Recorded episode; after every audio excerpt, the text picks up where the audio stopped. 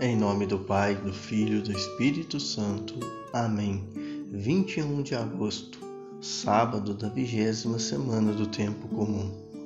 A liturgia de hoje nos apresenta o Evangelho de Mateus, capítulo 23, versículos de 1 a 12. Jesus chama a atenção para a hipocrisia dos fariseus, atitude que deve ser observada e policiada para não cairmos na mesma conduta.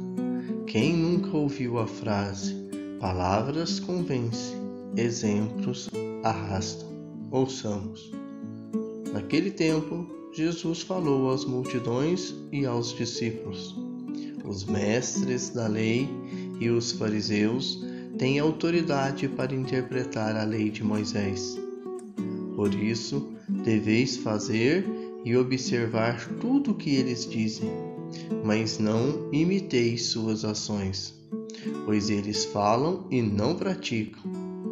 Amarram pesados fardos e colocam nos ombros dos outros, mas eles mesmos não estão dispostos a movê-los nem sequer com o dedo. Fazem todas as suas ações só para serem vistos pelos outros. Eles usam faixas largas com trechos da Escritura na testa e nos braços e põem na roupa longas franjas. Gostam de lugar de honra nos banquetes e dos primeiros lugares nas sinagogas. Gostam de ser cumprimentados nas praças públicas e de serem chamados de mestre. Quando a vós, nunca vos deixeis chamar de mestre, pois um só é vosso Mestre e todos vós sois irmãos. Na terra não chameis ninguém de Pai, pois um só é vosso Pai, aquele que estás nos céus.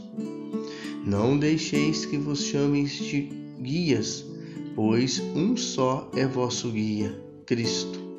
Pelo contrário, o maior dentre vós deve ser aquele que vos serve. Quem se exaltar será humilhado, e quem se humilhar será exaltado. Palavra da salvação. Em nome da verdade, Jesus não teme confrontar as autoridades da época. E no capítulo 6 deste mesmo evangelho, Jesus chama a atenção a essas atitudes. E novamente, ele recomenda publicamente, de forma mais direta, muita cautela contra os mestres da lei e os fariseus e aponta atitudes reprováveis que nós devemos observar. Eles impõem pesada carga de observâncias nas costas dos outros. A lei, ela é boa, ela precisa ser seguida para o bem comum. Mas não pode afrontar os princípios cristãos. Não pode ser motivo de sofrimento não pode ir contra o Evangelho. Precisa estar em sintonia com os mandamentos que Jesus nos trouxe no Evangelho de ontem. Rezemos pelos nossos legisladores. Fazem as coisas para serem vistos e admirados. Devemos viver com espírito de serviço, pois o maior de vocês será aquele que presta serviço aos outros. Em outra passagem, Mateus escrevia: Que a tua mão esquerda não saiba o que faz a tua mão direita, de modo que tua esmola fique oculta. Precisamos fazer boas obras unicamente para agradar a Deus, buscando méritos de seu reino. Quando agimos com humildade no silêncio em prol de um irmão, nosso coração se alegra, nossa alma se acalma vivemos melhor. Ocupam os primeiros lugares nos banquetes e nas sinagogas. Lembramos do capítulo 14 do Evangelho de Lucas, quando Jesus conta a parábola das bodas e, na ocasião, repete a frase: Todo aquele que se exaltar será humilhado, e todo aquele que se humilhar será exaltado. Aquele que ocupar o último lugar poderá ser convidado pelo dono da festa a sentar mais à frente. Então serás honrado na presença de todos os convidados. Jesus sempre buscou os seus nas periferias, aqueles mais necessitados, órfãos e viúvas, que estavam às margens da sociedade. Não precisamos dos primeiros lugares, precisamos ser perfeitos para Deus, colocar Deus em primeiro lugar na nossa vida. Deleitam-se com títulos humanos e apreciam que lhes façam reverência. Títulos e reverências devem ser atribuídos a quem se deve.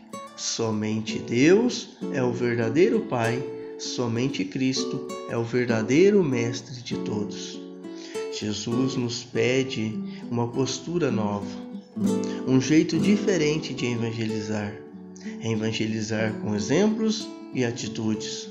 Os fariseus, como homens da lei, faziam muito bem o seu papel de ensino.